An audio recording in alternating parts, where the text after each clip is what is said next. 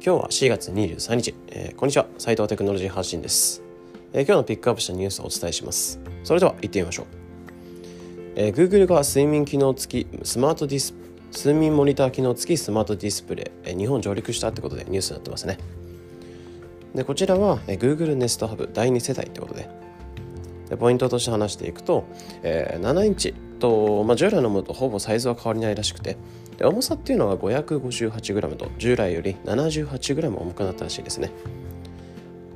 で今回のネストハブ何が一番大きな変化かっていうと、まあ、ソリって呼ばれるモーションセンサーと、えー、従来の2つから3つに増えたマイク、まあ、そのセンサーとマイクで、えー、睡眠をモニターする機能らしいですね。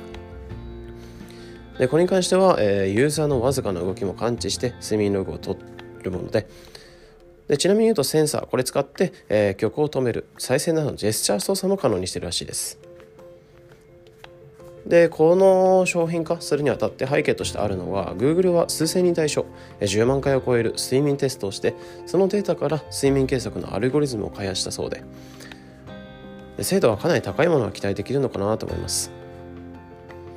でまたセンサーのみでなく、まあ、先ほど言ったようにマイクで音を拾っていびきなども検知して睡眠力を取ってくるらしいですね。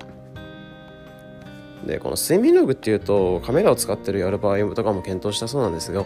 えー、まさにユーザーのプライバシー保の観点からやめたそうです。でこの取れたデータっていうのは、えー、どこで見れるかっていうと Google Fit アプリと連携して見れるらしくて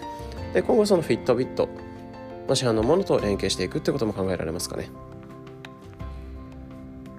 でこちらが5月5日発売予定で、えー、今オンライン予約開始しているそうですね。で価格っていうのが1万1000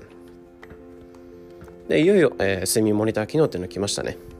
で私は Apple Watch を使ってるのですが直接つける必要もなく、えー、睡眠が取れるのは、まあ、結構嬉しいユーザーもいるのでではって思いますかね。でこれからどんどんアップデートされて改良されていきそうなので、まあ、楽しみですね。でこのチャンネルでは日々更新される情報をテクノロジーに特化し分かりやすくお伝えしております。日々の情報収集に役立ててくれれば嬉しいです。また、えー、無料 LINE アット、Twitter、ノートなどの運営をしておりますので、よかったらご覧ください。それではまた。